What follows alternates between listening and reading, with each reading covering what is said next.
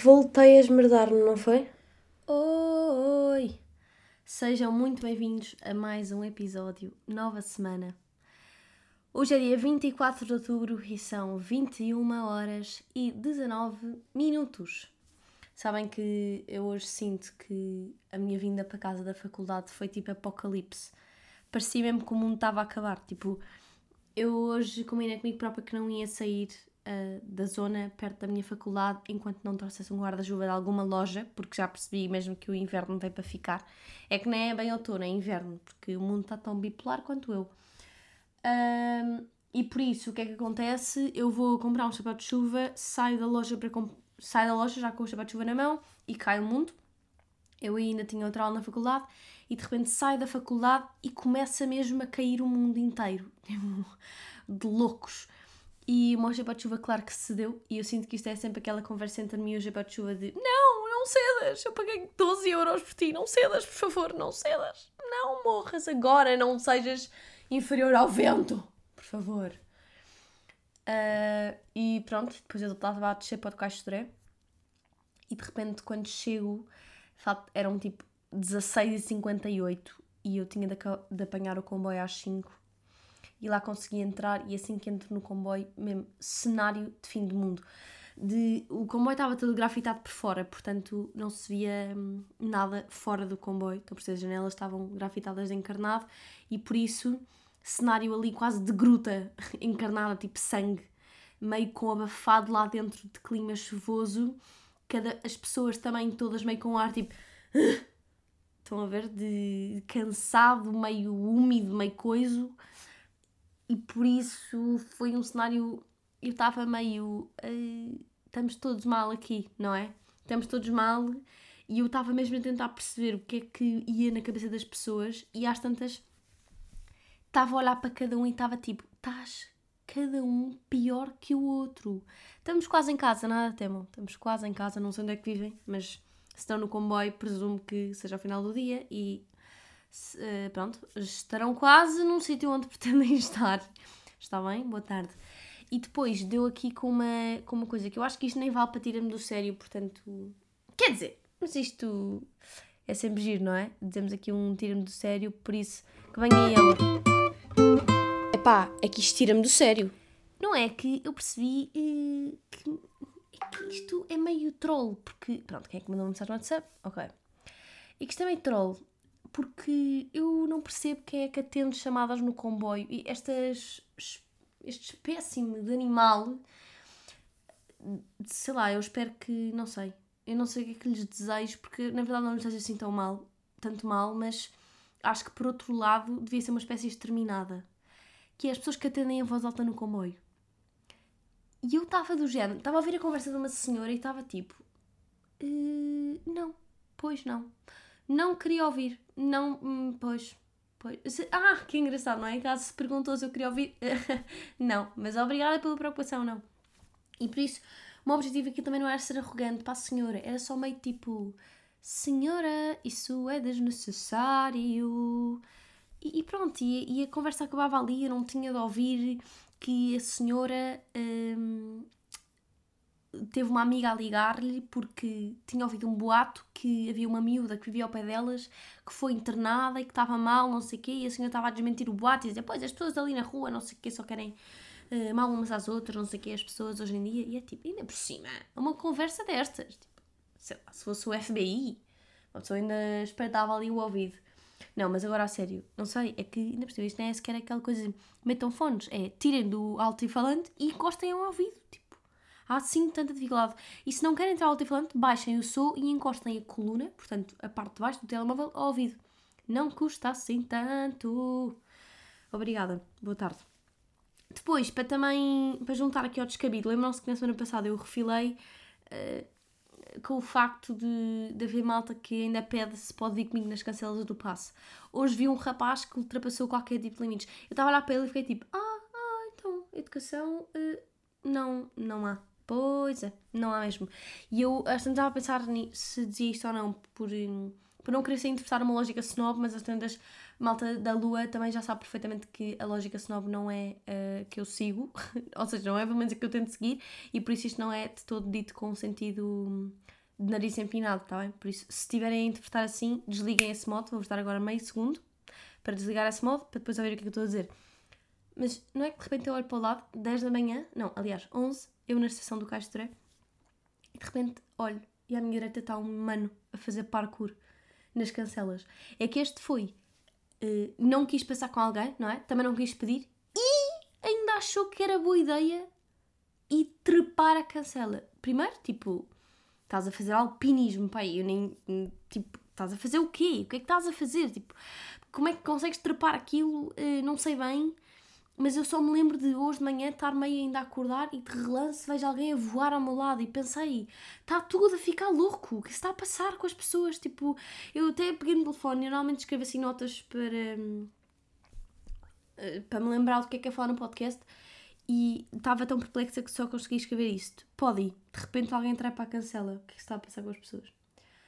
Porque de facto o que é que está a passar com as pessoas? E é neste tema que eu quero hum, pegar hoje Estava a aparecer muitas coisas no TikTok. Quer dizer, antes disto, vou fazer uma introdução, que é eu ando com alguma dificuldade em retomar a rotina do podcast e acho que isso também era bom que transparecesse para esse lado. Não no sentido de malta, tenham compaixão de mim, porque isto vai acabar, porque eu não quero que isto acabe, mas no sentido de eu quero continuar esta rotina e, e também transparecer-vos a verdade de que isto às vezes não, não sai como nós queremos, ou também em si o podcast pode ser um projeto de fracasso muitas vezes e que depois que vai, pode ir um crescendo ou, ou no contrário, num crescendo, que eu não vou dizer a palavra porque não tenho a certeza se está certa e não quero passar por burra, mas pode ir um crescendo ou não e, e a gente vai se entendendo.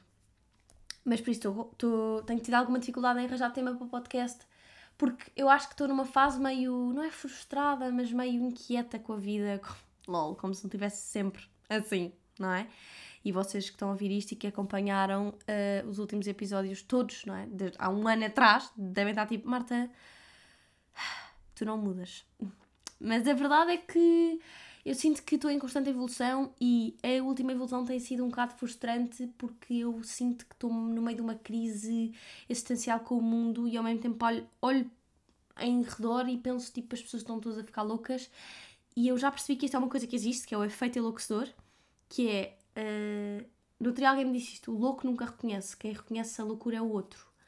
Uh, e depois imaginei tipo um doente a dizer para um médico: não, não, o médico é que está louco. E depois o médico de facto sai da aula psiquiátrica, tô, ou seja, estou a. Um, isto é um cenário completamente representativo, não. Mais uma vez, isto não pretendo ofender ninguém, absolutamente ninguém, mas portanto, o médico sai da aula do hospital e pensa que de facto ele, com tanta convivência com, com certas pessoas que demonstram algum tipo de insanidade já acha que também a tem, percebem? E, e por isso eu já percebi que isto é um efeito que existe. E acho que já não percebo se estou eu na loucura do mundo, se o mundo está louco ou sou eu que estou louca e portanto acho que o mundo também transparece isso. Não sei bem. Mas depois começou-me a aparecer muitas coisas no TikTok e eu sinto que isto é sempre a mesma história, não é? Uma pessoa pensa numa coisa e de repente, pima, chapadinha de luva branca do TikTok, assim, lá lá. Um, e no fundo eles falavam da, da crise dos 20, que eram The Panic Years. Vocês já ouviram este áudio de certeza, mas é aquele áudio que diz que no fundo são os anos em que nós tentamos corresponder a imensas expectativas e, e às tantas não dá para tudo. não dá para tudo e por isso eu continuo a sentir que estou meio a fritar porque sinto que não dá para tudo e ao mesmo tempo olho para o tempo, ao mesmo tempo olho para o tempo. Boa Marta, estás bem do teu leque de palavras. Mas Simultaneamente, olho para o tempo a, pens a, ai, a passar e fico do género: uh, tempo para, mas ao mesmo tempo é do género: uh, não, podes avançar um bocadinho. Não, mas estás a passar mesmo rápido, mas também calma. Ok, calma. Não, mas um bocadinho mais rápido, mas calma. E por isso fui pesquisar um bocadinho sobre isto na internet. Claro, porque a internet é daquelas coisas que é tipo: tenho uma unha, tenho uma unha no mendinho do pé esquerdo encravada e ele diz-me que eu tenho de amputar o pé amanhã. Por isso eu achei mesmo que este era um bom sítio para eu ir eh, pesquisar. E então aqui dizem ele. Não sei porque o Google interpretou isto para Quarter Life Crisis, portanto, aos 25 anos, mas eu vou assumir que isto também dá para os 20. E portanto, primeiro eles dizem um, what leads to a quarter life crisis e dizem excessive job searching, interviews or career planning, struggling with living alone for the first time, navigating new and serious relationships. Eu aqui fiquei tipo chapadinha. making long term personal or professional decisions, fear of major life changes and lack or the lack thereof, struggling to figure out what's missing, worrying your peers have everything figured out and left you behind. Isto sou eu na vida. Porque, olhem, eu estou sempre a ter esta conversa com o Pedro em que digo tipo, Pedro, daqui a uns anos vamos estar nós em Londres e tu tens a vida toda resolvida e eu estou tipo uh, sedentária na cama a comer uma gel de cereais e tu vais ter de me arranjar pelas orelhas para eu fazer coisas. E depois fico do género, não, mas tu és uma pulga, Marta. Não, mas uh, tenso. E depois eu vi aqui coisas do Google de como gerir uma crise de um quarto, um quarto, um quarto de vida. Isto é assim que se traduz, tipo, 25 anos.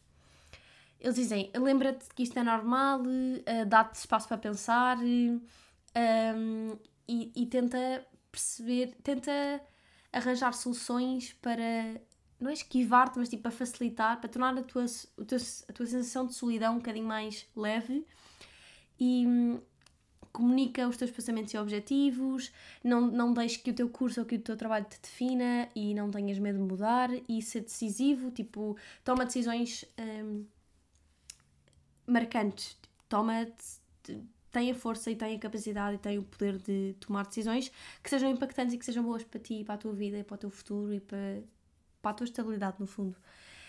E eu fiquei bastante uh, impressionada com isto. Ah, calma, só aqui uma piadinha. Isto depois tem aqui um coisa de perguntas uh, frequentemente feitas.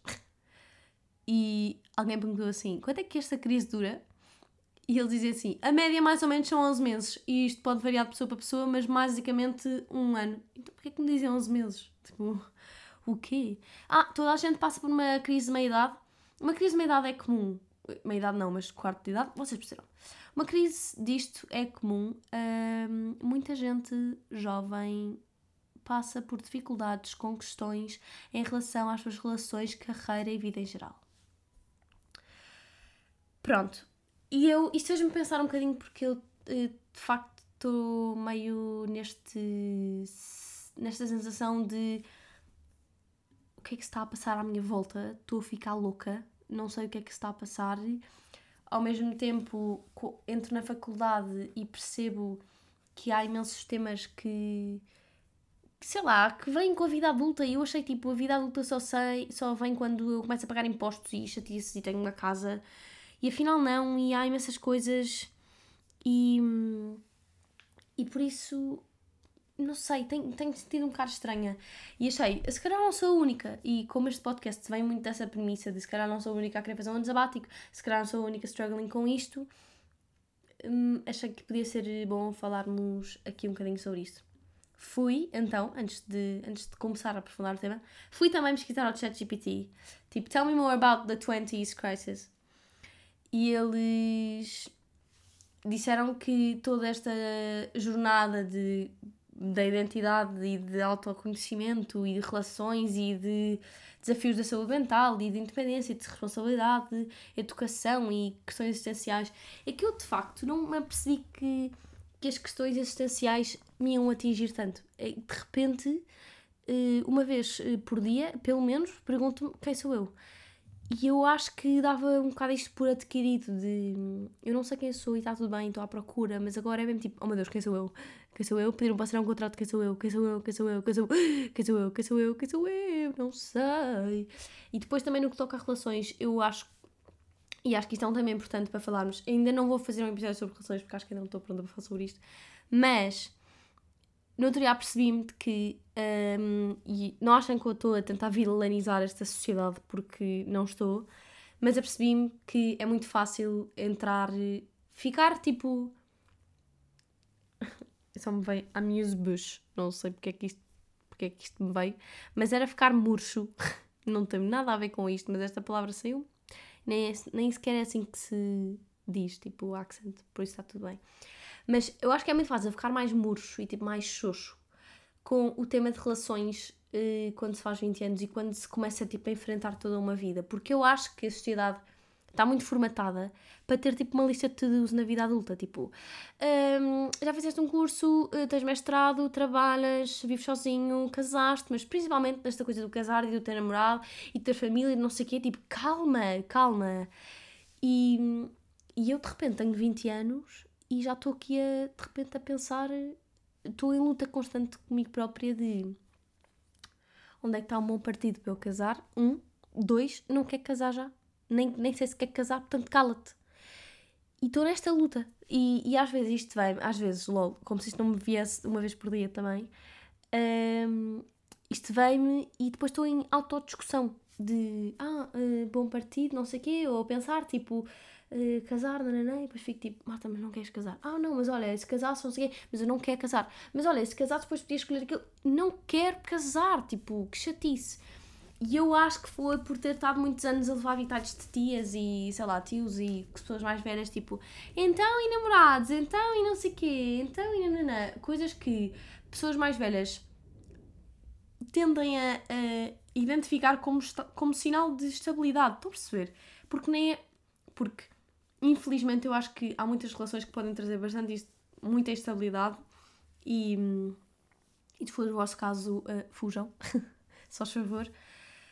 Eh, portanto, eu acho que há relações que podem trazer muita instabilidade, mas normalmente um namoro e uma relação e um curso e um trabalho e sair de casa e ganhar independência são coisas boas e são coisas bastante romantizadas pela sociedade até, parece-me. E por isso, receber tantas vezes estas perguntas de pessoas adultas e também uh, receber, uh, Marta Belo, receber especificamente estas perguntas, eu então que sou uma pessoa ainda pior para receber isto, porque eu estou uh, quase com um bloquinho de notas em que de um lado estou o que é que eles dizem e vir para o outro lado e como é que eu me sinto em relação a isto. Ou então, o que é que eles dizem e como é que eu vivo. Para ver as discrepâncias, porque eu acho que durante muito tempo estive a tirar notas das coisas que eles diziam e portanto fazia isso regra. E isso agora é o que me está bem a fritar.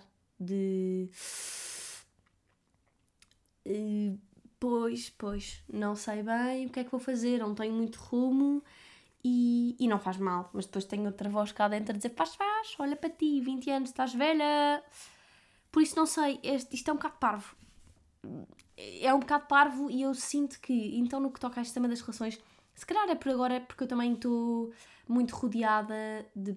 Eu sinto que, tenho que fazer aqui uma confissão, mas eu acho que noivos perseguem-me, no geral, tipo Uh, temas de noivados uh, perseguem. O meu irmão casou-se há dois anos e a minha irmã ficou noiva. Let's not talk about that, please. Mas eu sinto que há dois anos o tema do casamento começou a ter um, um impacto maior na minha vida, porque até lá pff, nem me tocava. E, e então agora que só se fala disso, eu sinto que é daquelas coisas de do género. Estas histórias há sempre. Imaginem, há uma pessoa que quer engravidar, está a tentar e não consegue e de repente está tão frustrada com isso que parece que só vê grávidas à volta. As grávidas já existiam, não é? Ela agora é que está mais com o chip ligado e mais atenta a quem é que está à espera de bebê. E eu aqui é igual. Sinto que noivos estão-me a perseguir. E os noivos só me fazem. Eu sinto que estou num, num case study de noivos para perceber se eles ainda são pessoas normais ou não. Quase literalmente a fazer perguntas e tirar notas do género. Ah, se estás noivo ainda comes choca-pico com leite e metes os primeiros cereais. Ah, sim senhora. Portanto, isto continua a ser uma característica normal. Está bem. Seguinte. Um, se estás noivo, ainda lês no banho. Ah, está bem. Ok. Então, isso pode-se. Não é contra o casamento. Está bem, está bem. Então, e podes ir. Podes estar sozinho também no casamento ou não. Ah, podes. Ah, calma. Tu às vezes dormes sozinho em casa. Uau! Bem, isto aqui é uma mudança. E também não me pergunto onde é que eu vou buscar as ideias pré-concebidas. Não sei, eu acho que quase que fiz um sumo de laranja com todas as laranjas de perguntas que as pessoas me iam fazendo. Tipo, ah, então é namorado, ah, então e o curso, ah, então não sei quê, ah, não, não, não. E agora é, Marta, as pessoas vão sempre estar a mandar habitats sobre tudo. Por isso, vais ter de aprender a lidar com isso. Verdade, verdade, verdadeinha.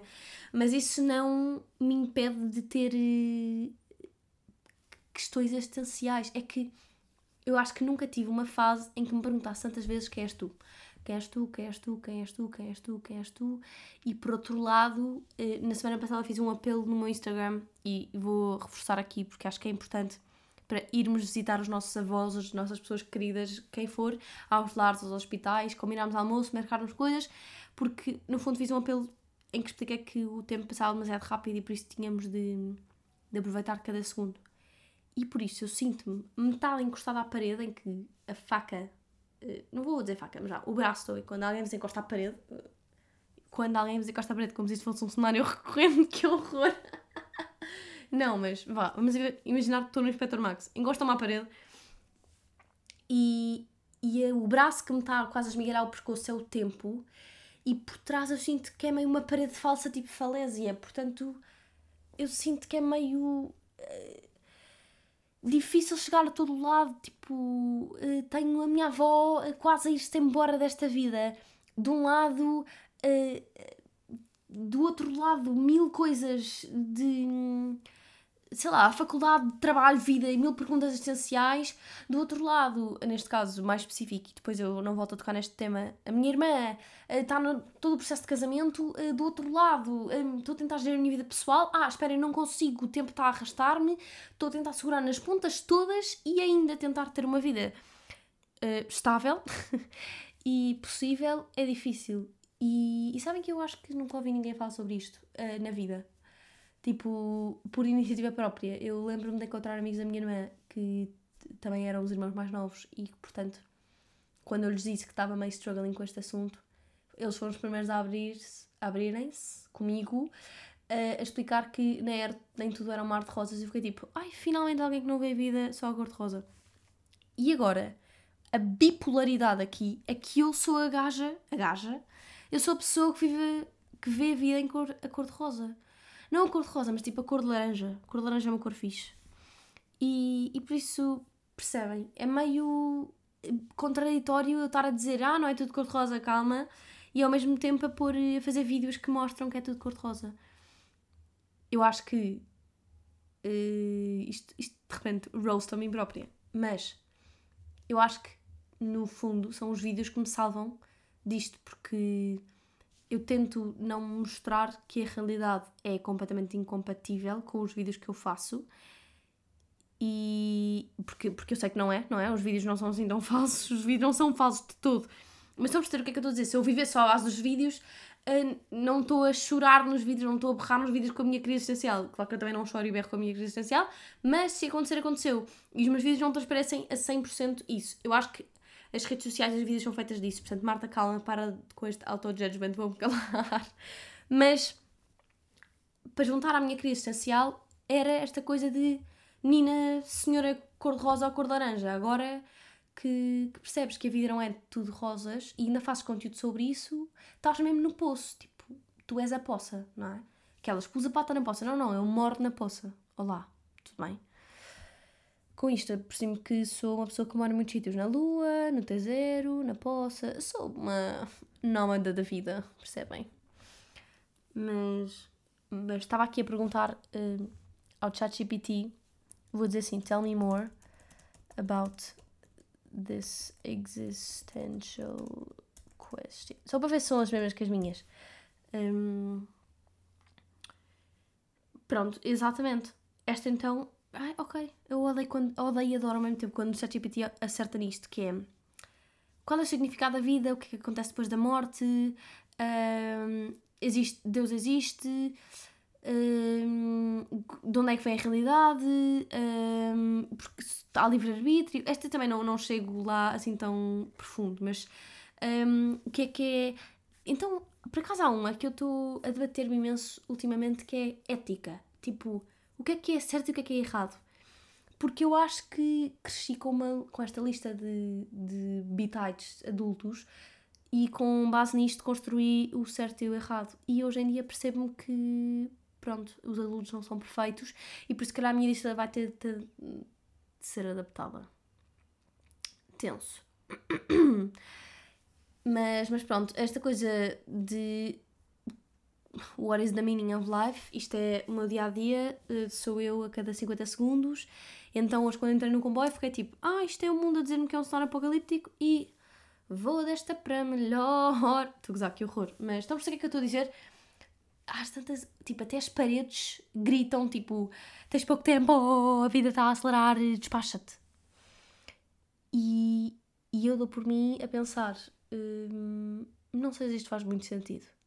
E não num sentido depressivo, não quero que acabe este episódio eu achar a Marta está completamente deprimida, porque eu acho que isto é sinal de saúde até, estar aqui numa dissertação sobre a crise dos 20. O que, o, que aquele TikTok que me apareceu dizia era. eh, Eu vou por aqui um bocadinho para, hum, para nos apercebermos. Onde é que está? cost of living crisis, buy a house, all while staying present because you're only in your 20s once, remember? Esta coisa de só vives os 20 uma vez, só não sei o quê. Eu não sei, eu volto a repetir o que disse no episódio anterior. Eu não sei quem é que me vendeu esta coisa da vida como uma coisa fácil, porque isto não é. E eu acho que, então agora, eh, isto se calhar parece um bocadinho contraditório, mas acho que depois da evolução do episódio passado já, já conseguimos pegar nisto.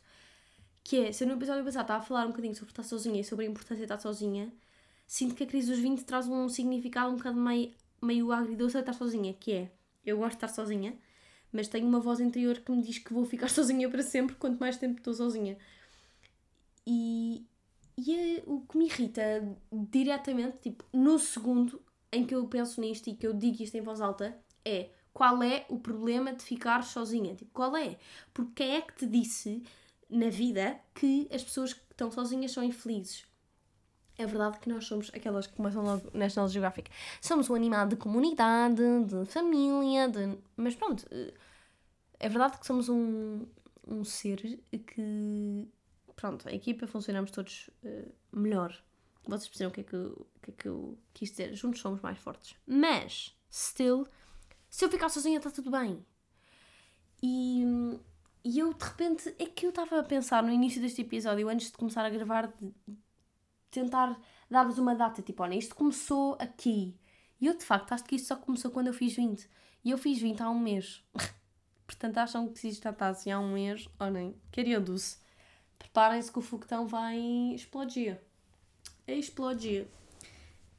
Também queria dizer-vos que é por, é por estas que eu tenho o grupo de desequilíbrio no Instagram.